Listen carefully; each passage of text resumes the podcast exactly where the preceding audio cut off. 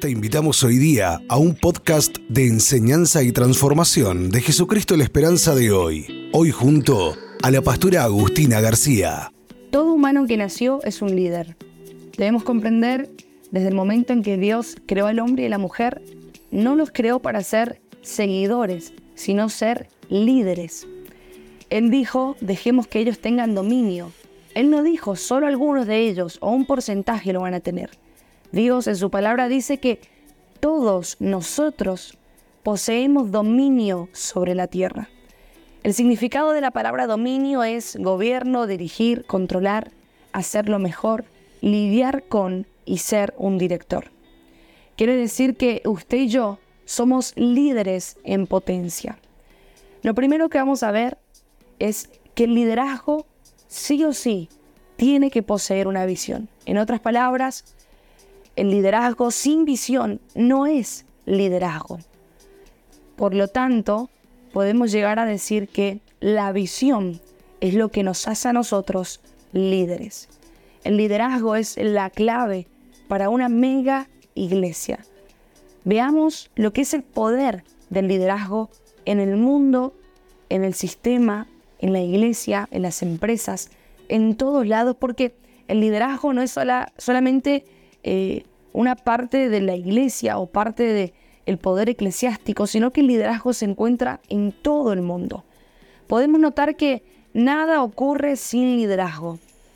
Podemos notar que nada cambia sin liderazgo, que nada se desarrolla sin liderazgo, que nada mejora sin liderazgo, que nada es corregido sin liderazgo.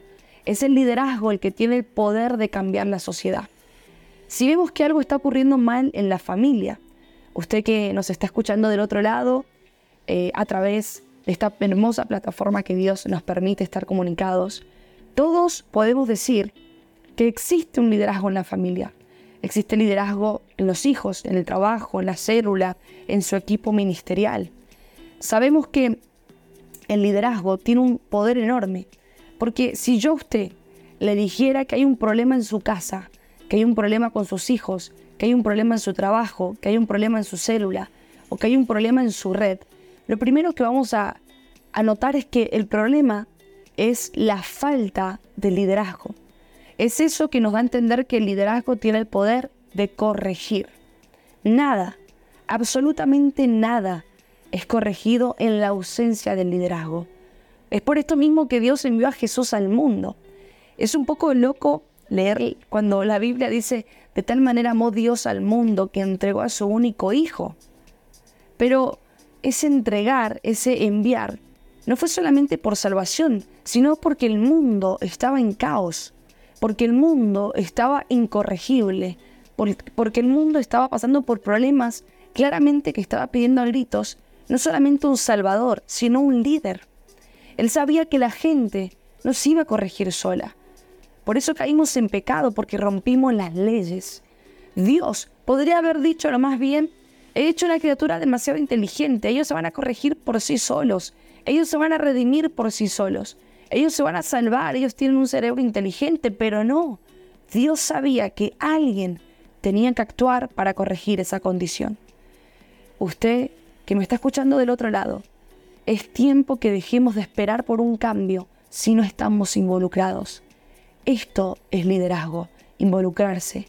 Donde hay problemas, donde hay caos, donde hay tal vez situaciones incorregibles, es ahí donde Dios está levantando un hombre y una mujer, donde tienen la capacidad, donde se le reveló visión. Y la visión sí o sí va a dar como fruto liderazgo. No se puede comenzar a liderar sin antes haberse revelado visión. La visión trae producto un liderazgo en nuestras vidas.